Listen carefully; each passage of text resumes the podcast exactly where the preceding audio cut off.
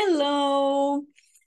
Início de ano, resoluções já feitas, tudo já está bem decidido, agora já está muito claro para você o que você pretende fazer esse ano, porque nós já estamos no final do primeiro mês, já deu para você ver o que vai permanecer, o que não vai ficar, o que vai durar até o final do ano e o que não vai. Então, agora sim, agora é a hora de estabelecer as suas metas reais. O que, que isso quer dizer? É o que dá e o que não dá para fazer, né, gente? Num outro momento, um tempo atrás, eu e a Polly falamos aqui sobre seguir uma agenda, criar uma agenda e seguir essa agenda. Então, eu vou falar do inglês, porque essa é a nossa área, mas serve para outras tarefas do dia a dia que você também precisa executar. Bora lá. Missão: aprender inglês. Como? Estudando uma hora por dia. Tá, mas vamos ser um pouquinho mais específicos e um pouquinho mais realistas também?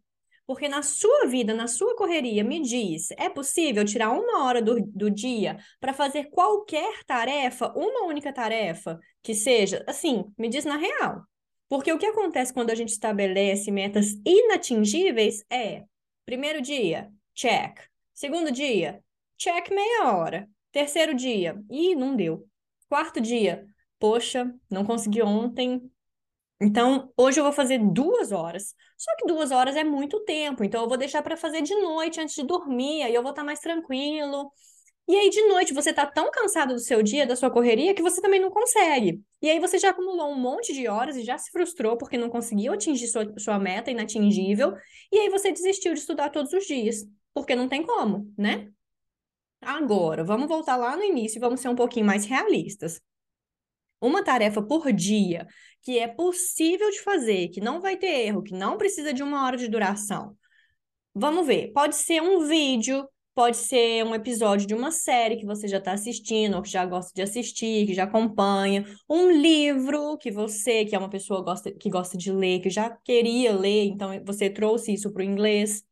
É, pensa em tarefas fáceis, coisas que sejam fáceis de trazer para o inglês e que sejam prazerosas para você, porque não adianta nada eu falar assim para você, olha, assiste a série X ou lê o livro Y, se você não gosta de série, se você não gosta de ler.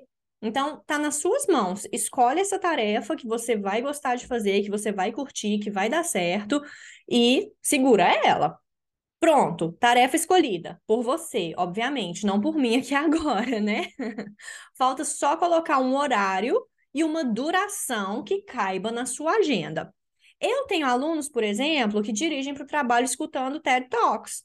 E isso já é um contato diário, já, já é alguma coisa que acrescenta muita coisa, porque quando a pessoa está ali escutando e dirigindo, ela está treinando o ouvido, ela está se acostumando com aquela língua diferente da sua língua materna, ela está entendendo onde começam e terminam as palavras, ela está tendo contato com diferentes sotaques.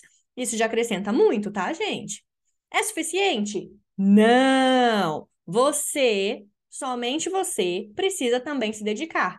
Precisa ter um momento e um meio para praticar. Mas tudo isso é por sua conta. Tudo isso, desde arrumar a tarefa para você fazer, arrumar os meios de se dedicar, tudo isso está nas suas mãos, é sua responsabilidade. Então, o primeiro passo é assumir essa sua responsabilidade e se comprometer consigo mesmo. Vamos pensar no seu objetivo. Qual que é o seu objetivo? É viajar para outro país no final do ano? Qual país? Já comprou a passagem? Já sabe para onde vai? Já sabe o que quer fazer lá? O seu objetivo pode ser também, sei lá, mudar de emprego. Qual emprego você quer? Qual cargo? Qual empresa? Visualiza, gente, bota isso, escreve e todas as vezes que você é, sair um pouco do seu objetivo, que você esquecer um pouco do seu foco, que você estiver ali procrastinando, adiando a sua tarefa de estudar, de, de praticar, só rolando a página das redes sociais ali, ou jogando um joguinho, nem lembrando do seu objetivo, você mentaliza o seu objetivo, você coloca ele ali na sua cara. Cada vez que você estiver procrastinando, volta para o seu foco. E por isso que é importantíssimo você ter o seu objetivo muito claro, muito específico e muito forte para você, para ele não sair do seu foco. Porque sempre vai ter alguém te chamando para sair, te fazendo distrair do seu foco. Se esse objetivo ele não for forte o suficiente para você, ele vai ser esquecido mesmo.